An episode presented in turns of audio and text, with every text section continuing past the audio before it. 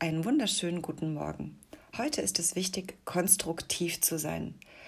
Alle destruktiven Gedanken sehr schnell zu identifizieren, die eigenen Gedanken zu beobachten und das Destruktive direkt in ein konstruktives zu umwandeln.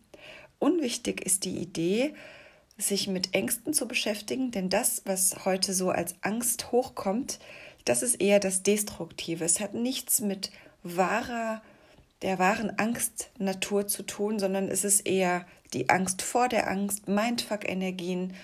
All das ist ja genau das, was du heute umwandeln sollst. Und es ist nicht wichtig, dich mit Ängsten zu beschäftigen, die in Gedanken hochkommen.